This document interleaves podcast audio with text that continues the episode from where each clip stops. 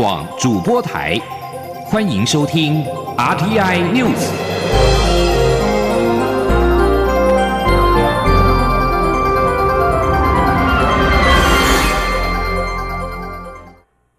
各位好，我是主播王玉伟，欢迎收听这节央广主播台提供给您的 RTI News。今天是二零二一年五月十五号，新闻首先带您关注疫情。外传台北三总松山分院门诊将停诊两周，引发揣测。对此，中央流行疫情指挥中心发言人庄仁祥在十四号表示，据目前所知，有一名门诊医护人员确诊，但还在疫调，并非院内感染。三总副院长张丰毅受访时表示，该名确诊医护可能与进香团足迹有关。他并且表示，停诊要由北市卫生局与疾管署共同决策。台湾近日爆发多起 COVID-19 本土群聚疫情，尤其台北市万华区更成为染疫的地雷区。对此，中央流行疫情指挥中心指挥官陈时中表示，已经与台北市政府交换过意见，决定采用快筛的方式来降低等候检验结果出炉的风险。只是快筛之后，仍需进一步用正确性较高的方式来确认。前林央网记者吴丽君的采访报道。台湾 COVID-19 本土群聚疫情大爆发，十四号再新增二十九例，而且其中十六例都与万华茶艺馆群聚案有关。为了快速建立防火墙，中央流行疫情指挥中心指挥官陈时中十四号也在记者会上表示，已和台北市政府交换过意见，决定采用快筛来降低检验结果出炉的等候风险。他说。关于快筛，我们今天为了效率，虽然它还是有一些可能伪阴伪阳的问题，那所以现在在台北市这边，他们要采用两套的方式去做。那先排除一些人哈，那当然第二套也需要去做正确性比较高的。那希望在快筛的时候，及时就发现了一些可能性，那让这等候的时间的风险降低。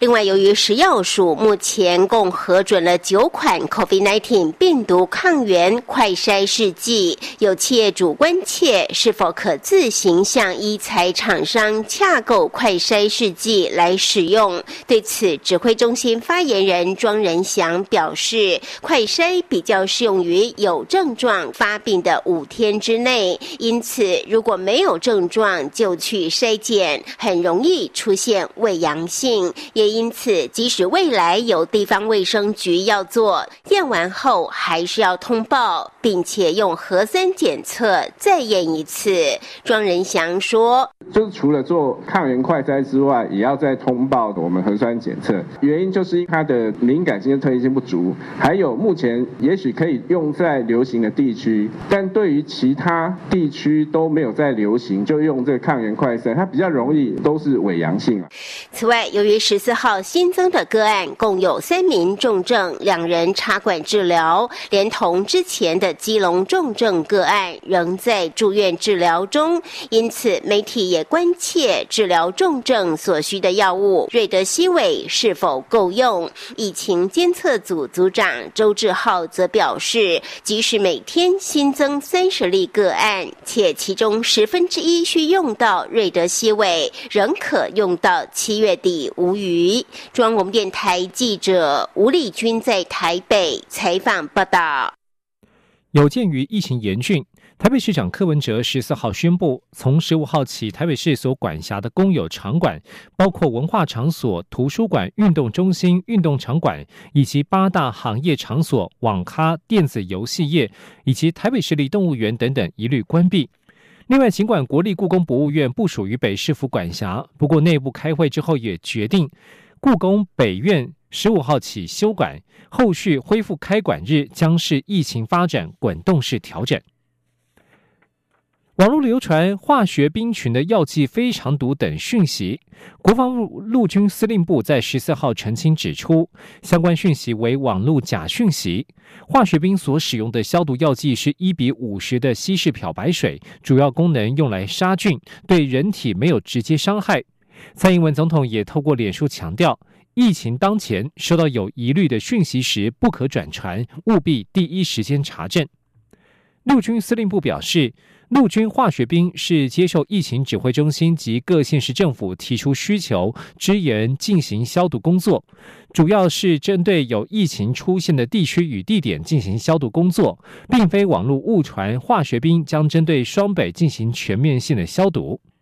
蔡英文总统的脸书在昨天晚间也以“网络假讯息，请协助澄清”为题贴文指出。疫情当前，类似这样的作假讯息实在非常多。不论动机为何，这造成了民众恐慌，让防疫团队必须付出更多心力解释善后，实在非常不应该。请大家以卫福部、机关署、一九二二防疫达人以及政府部门官方资讯为主。收到有疑虑的讯息时，不可转传，务必在第一时间查证。而疫情也影响到本周末即将展开的国中教育会考，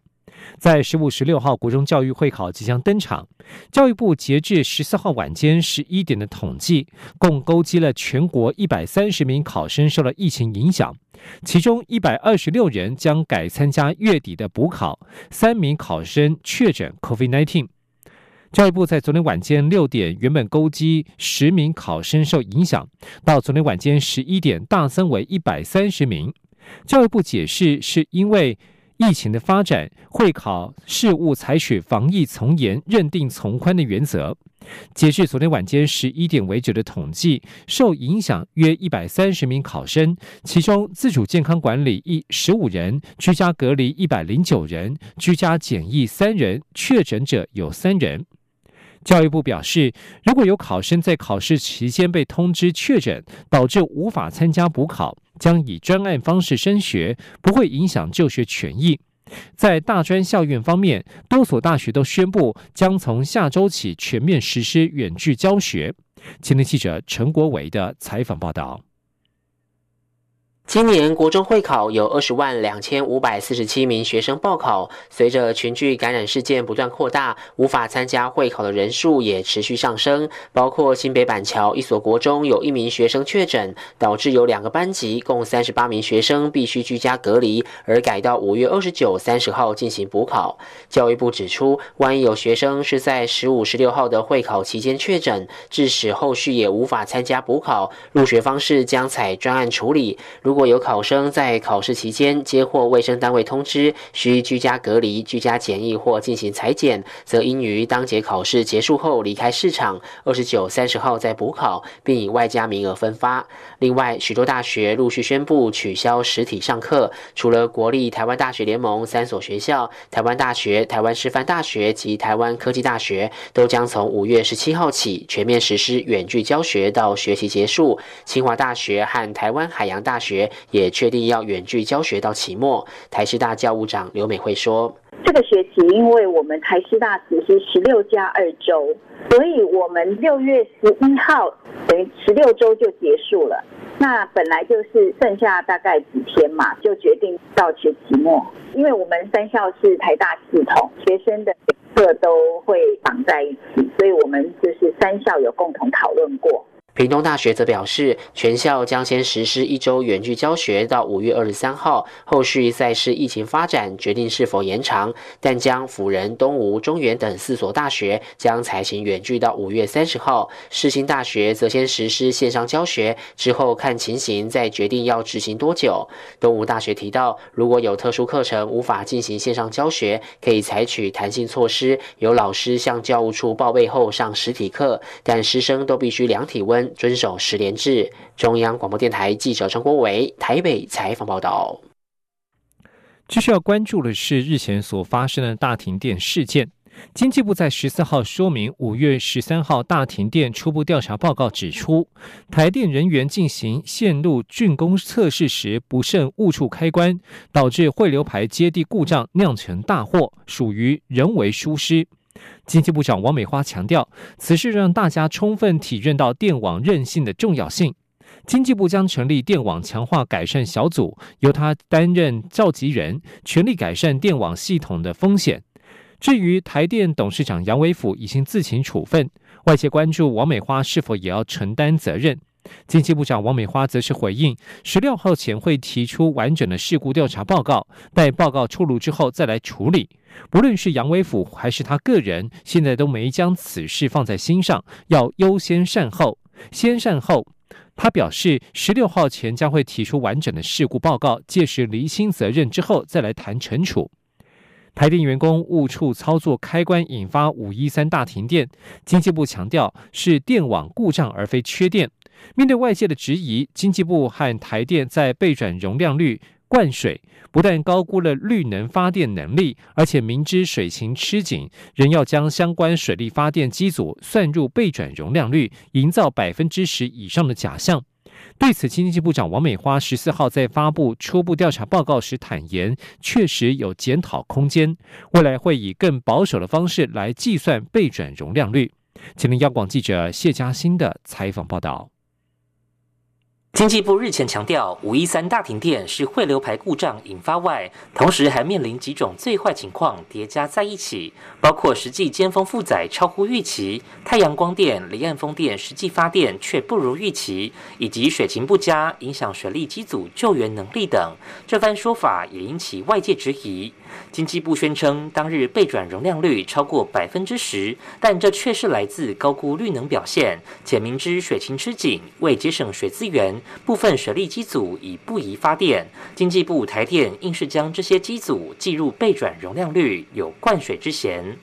经济部长王美花率台电高层十四号在发布初步调查报告时，也被询问此事。台电总经理钟炳立强调，备转容量率是前一日发布的预估值，内涵包括尖峰负载、各种能源的供电能力预估。只是随着各能源性质、满载时间不同，也分为及时、补充及快速反应等用途，这些通通算在备转容量率当中，强调供电能力充足。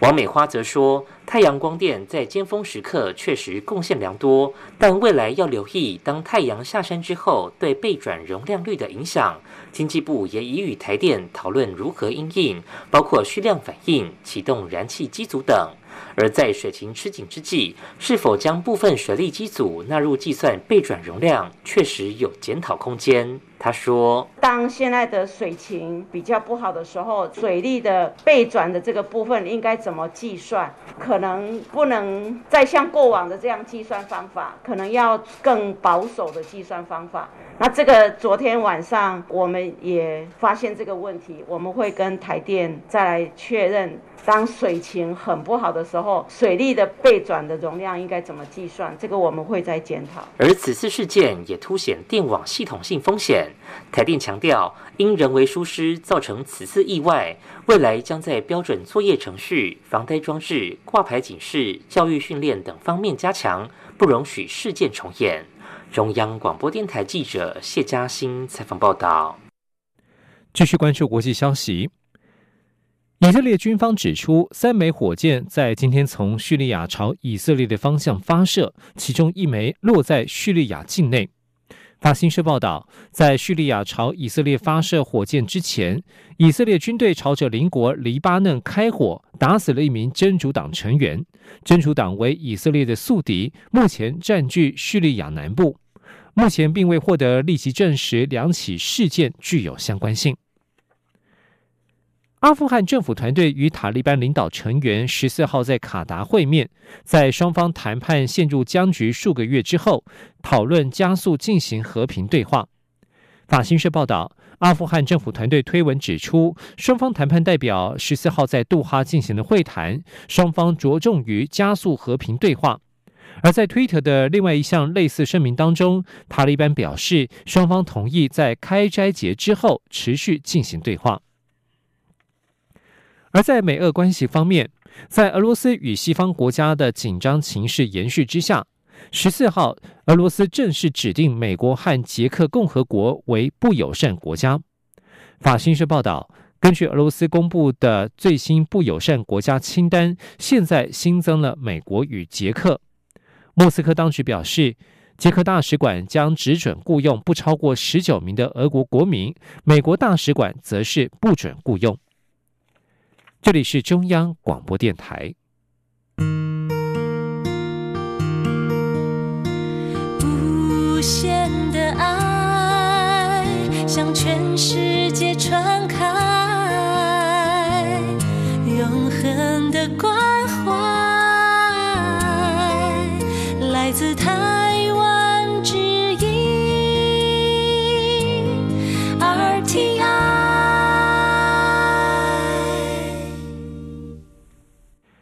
好，我是主播王玉伟，现在时间是上午的六点四十五分，欢迎继续收听新闻。二零二一台北电影奖入围名单在十四号揭晓，卖座国片《当男人恋爱时》，邱泽与话题电影《气魂》张震将一同角逐影帝宝座，李佩瑜、谢欣颖、徐伟宁则是要力拼影后。国片《无声》则是一口气获得最佳剧情长片等八项提名，风头最盛。请您邀望记者杨仁祥、江昭伦的采访报道。二零二一台北电影奖颁奖典礼将于七月十号举行，十四号揭晓入围名单。国片《无声》入围最佳剧情长片、最佳导演、最佳男配角、最佳新演员等八项大奖。同学麦纳斯《消失的情人节》《当男人恋爱时》则各获得七项提名。最佳男主角大奖，我没有谈的那场恋爱吴康仁，《当男人恋爱时》邱泽，《气魂》张震，附身犯杨佑宁。与听见歌在唱的马志祥都有机会坐上影帝宝座。怪胎谢欣颖、美乐蒂杨丽英、消失的情人节李佩瑜、爱莎杨静，当男人恋爱时徐伟宁则要争夺影后殊荣。担任揭晓嘉宾的大配李佩瑜听到自己的名字出现时也非常开心。李佩瑜说：“非常谢谢呃台北电影节所有评审们对消失的情人节的肯定，然后对我来说意义非凡，因为我其实觉得台北电影奖。”台北电影节其实对于新演员是一个很重要的摇篮，尤其去年我是担任了非常新人的其中一员。那我觉得其实对于我的肯定，还有对于我，嗯，我觉得被看到这件事情有很大的帮助。最佳男配角部分则出现刘冠廷自己打自己的局面。台北电影节总监李亚梅说：“刘冠廷在鬼扯跟在呃同学麦拉斯里面的表演。”呃，那各两个角色的呃演出都非常有难度啊，那好像没有办法割舍，所以他们就按照自己的心意投票，结果两个角色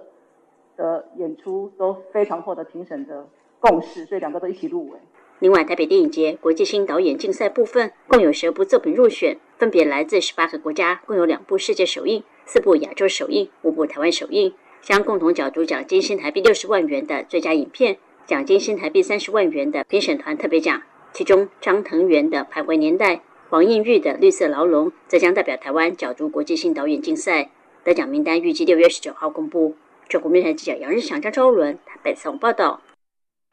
继续关注是财经焦点。台湾本土疫情扩大，不过台北股市在十三号于电子股的拉抬之下，指数中场上涨一百五十六点，涨幅百分之一，收在一万五千八百二十七点，成交量缩小至新台币五千一百多亿。台北股市在本周大跌了一千四百五十七点，周线连二黑。市场认为，目前国内疫情只要没有提高警戒至第三级，对于台股的震撼性冲击就不会如先前那么大。前天记者陈林信宏的采访报道：根据指挥中心公布的第三级疫情警戒标准，一旦单周出现三件以上社区群聚事件，或是一天有超过十名感染源不明的本土病例，将停止室外十人以上、室内五人以上的聚会。公共场所仅保留必要服务的营运。针对群聚发生的社区，也会进行快速围堵，且民众不得任意离开围堵区。台湾本土疫情这周升温，十二号台股盘中传出可能宣布进入第三级警戒，吓坏台北股市投资人，盘中一度大跌近一千四百点。十三号跌幅收敛，十四号台股开盘走高，不过呈现开高走低，涨幅收敛，中场上涨一百五十六点，涨幅百分之一，收一万五千八百二十七点，成交量缩小至新台币五千一百多亿。国泰正奇棍处经理蔡明汉认为，由于台股之前已被恐怕升上三级的讯息所洗礼，因此只要维持目前二级警戒，对台股都不再有震撼性影响。蔡明汉说：“呃，礼拜三的一个部分呢，当时这个股市重挫，当时其实盘中的一个部分就已经认为应该会就是要提升成三级的警示。那目前来讲，其实也都并没有。这样说，这个就算近期新增的一个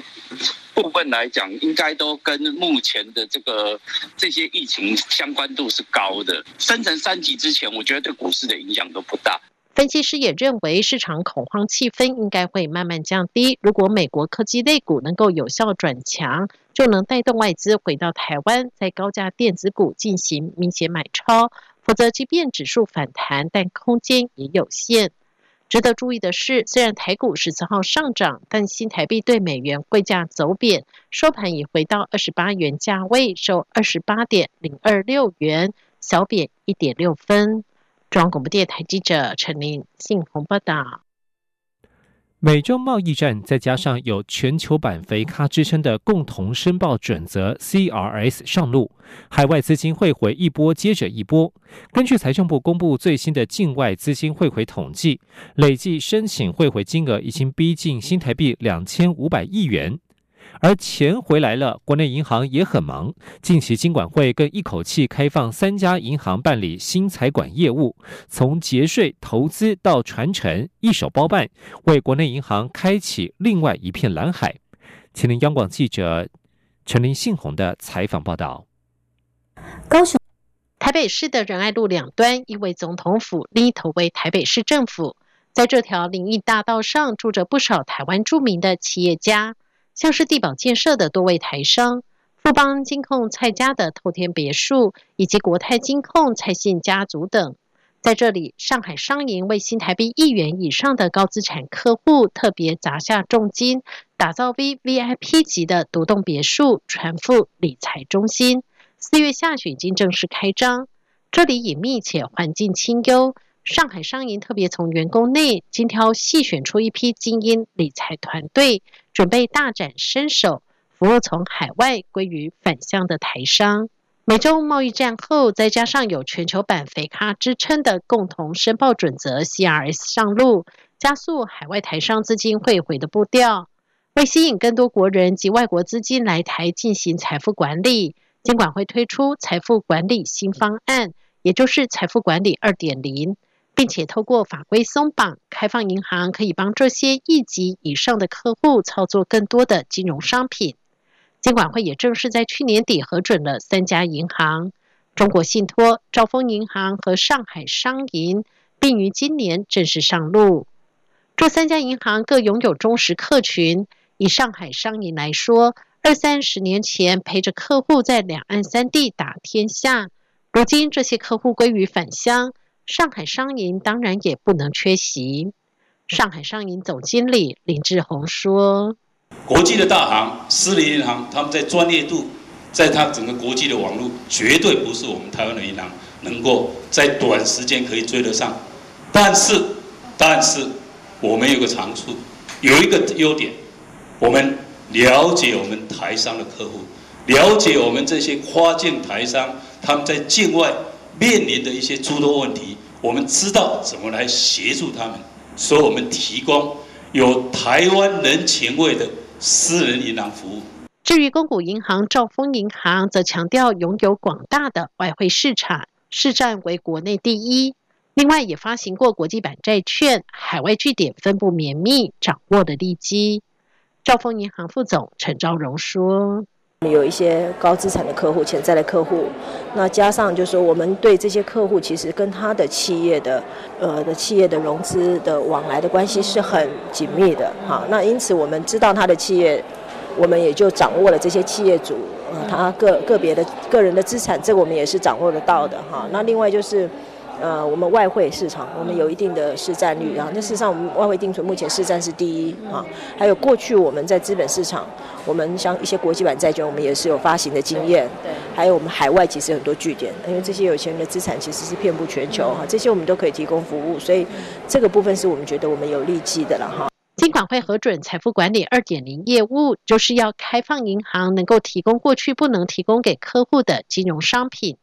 举例来说。过去一般自然人投资外国债券，如果此档债券信用平等太差，并不能投资，因此所投资的债券商品收益都不高。如今金管会大门一开，高资产客户投资外国债券不受信评限制，获利率上看百分之五至百分之六。这百分之五至百分之六的获利率，一般财富管理客户可能看不上眼。不过，招丰财管二点零团队之一的北区窗口财富管理处乡里林巧燕表示，对这些一级客户来说，追求的不是胜率，他们更重视的是财富传承。毕竟高收益相对得面对高风险，如果追求高报酬，却可能到时全盘皆输。他们宁愿选择打败通膨的获利就好。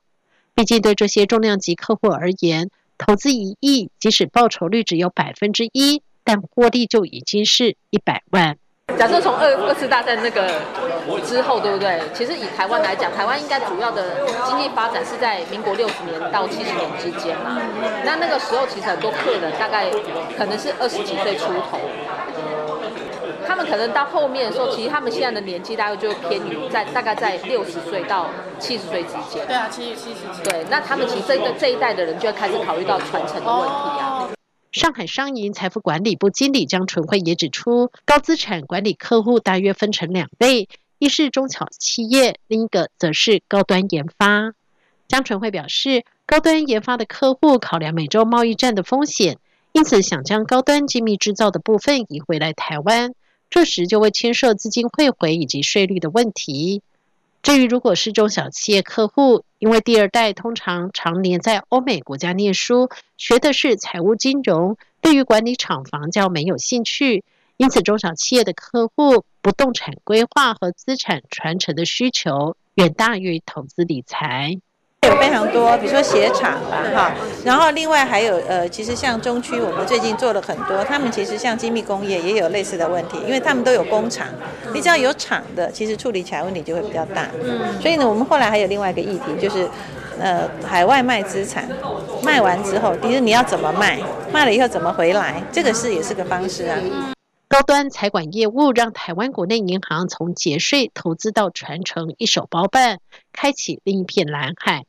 金管会今年二月再度开放第二波申请，包含台湾银行、第一银行、合作金库和华南银行等公股行库积极送件，都力拼成为下一波核准发展高端财管业务的银行。华银副董事长林之言说。我们现在是要准备，也是也是也是加入这个团这个这个 team 的那个 license 的部分了哈。但我们从那个人，哦，我们人已经准备好了，现在就是客户需求的部分。哦，我们我我我们每每次都是从客户的角度看他们需求什么。那我刚刚分析这三种三种 level 的客户，那这样子去符合，看看什么是最好的，然后去去评估市场哈是哪一种有有有有不一样的才去设计，因为跟设计跟市场一样的话就没有意义。过去海外的台商面对手上的庞大现金流，总是寻找一些外资私人银行。国际金管会推动媲美新港的财富管理二点零，国营也都立下目标。兆丰银行希望三年内要和国际最大的私人银行瑞士银行看齐，年底高阶财管资产管理规模要达到新台币一百五十亿。至于上海商银，则强调要补足外银私人银行不足部分。希望在台商衣锦还乡之际，除了提供专业的服务，还要让台商感受到源自台湾的浓浓人情味。中央广播电台记者陈琳信鸿报道。关注国际股市行情，尽管美国公布经济数据欠佳，包括令人失望的零售销售数据，美国股市十四号晋阳收复本周重挫的部分失土。道琼工业指数中场上扬了三百六十点，收在三万四千三百八十二点。标准普尔五百指数上涨六十一点，收在四千一百七十三点。以科技股为主的纳斯达克指数大涨三百零四点，收在一万三千四百二十九点。在担心通货膨胀之下，投资人留意美国超越预期当中的申领失业救济金报告，逢低买盘介入，推升了欧洲股市的收盘行情。德国法兰克福指数中场上涨了两百一十六点，收在一万五千四百一十六点。巴黎政商工会指数上涨九十六点，收在六千三百八十五点。伦敦金融时报指数上涨八十点，收在七千零四十三点。以上新闻由王玉伟编辑播报，这里是中央广播电台台湾之音。